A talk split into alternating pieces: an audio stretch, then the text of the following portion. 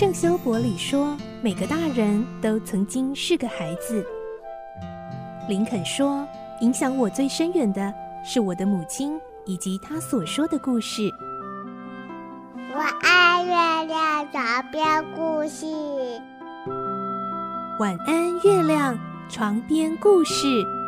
小青姐姐邀请每一位大孩子、小孩子一起听故事，不管多忙，也要和你一起听故事。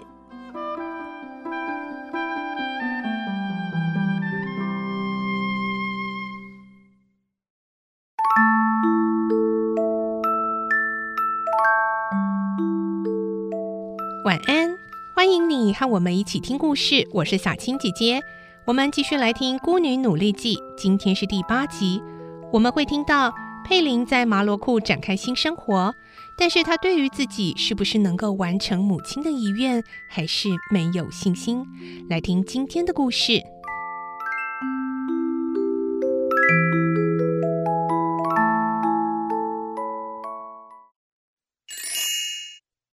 孤女努力记》十六集，展开新生活。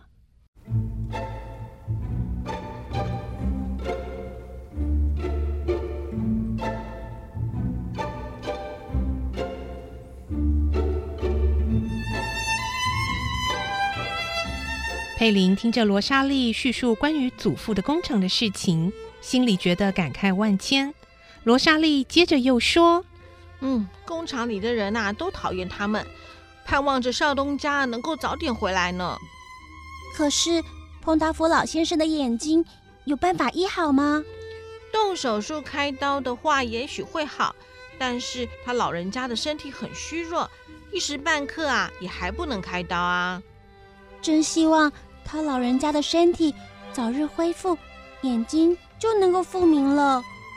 这时，罗莎莉的姑姑站在房门口喊着：“罗莎莉啊，你怎么还不进来？客人很多，我已经忙得不可开交了。”“哦哦，好的，姑姑，我马上就去。”罗莎莉满怀歉意地看了佩林一眼。佩林说道：“啊，你去吧。那么今天晚上我再来看你喽。”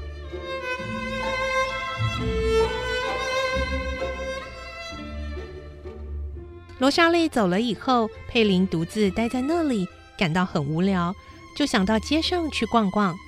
可是当他走在热闹的街道上，人们都好奇地盯着他，使他觉得很不好意思，只得低下头来往前走。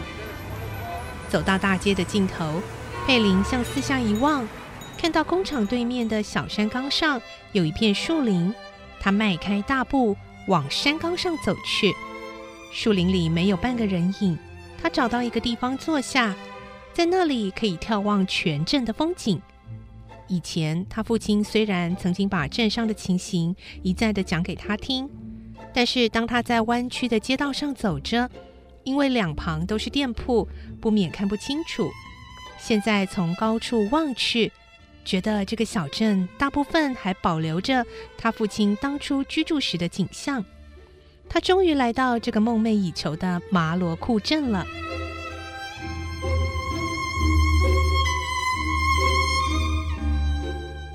佩林这边看看，那边瞧瞧，觉得四周的景物好像都很熟悉，心里感到无限愉快。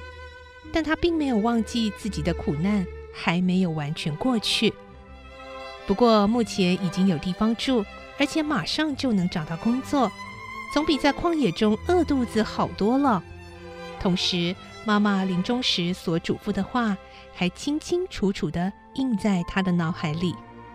嗯，到了马洛库，一定要找到祖父。他也许不愿见你，但是不必泄气。你是个好孩子，只要好好做人，总有一天他会喜欢你的。那个时候你就幸福喽。是的，我应该好好做人。希望有一天，祖父会承认我是他唯一的孙女。佩林独自沉思了好久，太阳渐渐下山了。他站起身来，正想要回去时，忽然看见草丛里有两三朵雏菊，他好像想起了什么，于是闭上眼睛，随手摘了一朵，然后又坐了下来，把花瓣一片一片的剥下，嘴里念着：“我会稍微成功，完全成功，不成功，稍微成功，完全成功，不成功。”他这样一边说，一边拨着花瓣，想用这个来预测他将来的命运。剩下最后几瓣了，他的声音显得有些发抖，但仍然继续下去。稍微成功，完全成功，这是最后一半了，居然得了一个好卦啊！太好了！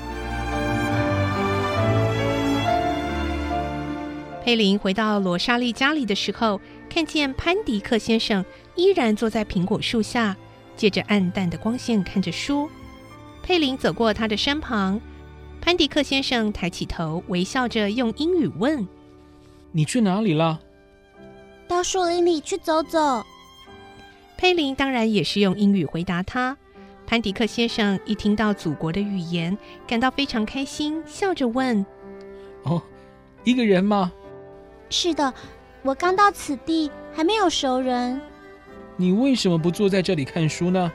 看书是星期天最好的消遣呢。我没有书。哦，是吗？如果你想看的话，我可以借你。哎，不早了，进去休息吧。潘迪克先生，明天见。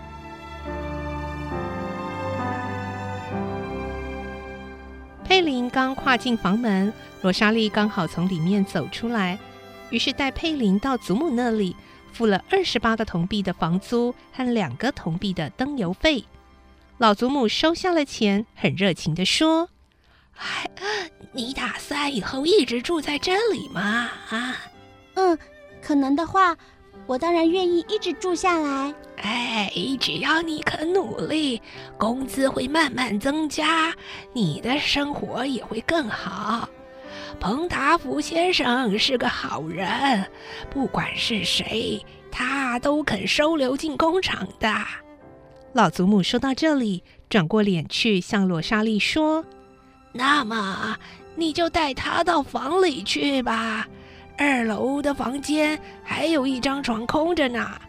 罗莎莉从抽屉里拿出一条黄色的粗布被单，说：“来，我们走吧。”于是佩林就跟着罗莎莉走进后面的房间。一走进去，立刻有股难闻的气味冲进鼻子，他感到一阵恶心，赶紧把脸背了过去。以前他和妈妈住在沙尔德老头的房子，也有这种气味，但没有这么难闻。他们走上快要坍塌的楼梯，来到二楼。罗莎莉点上了蜡烛，一看，那是一间非常狭小的房间。房间里摆了六张床，每张床之间的距离都无法转身。整个房间仅仅开了一扇小窗子。难怪空气不流通。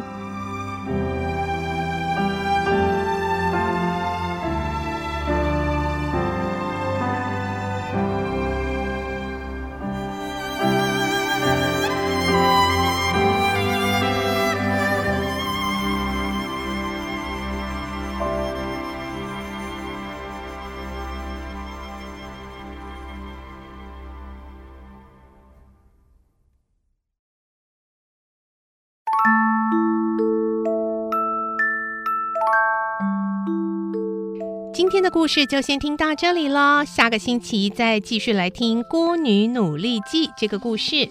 明天星期五将有好书推荐和赠书的活动哦，敬请锁定收听。我是小青姐姐，祝你有个好梦，晚安，拜拜。小朋友要睡觉了，晚安。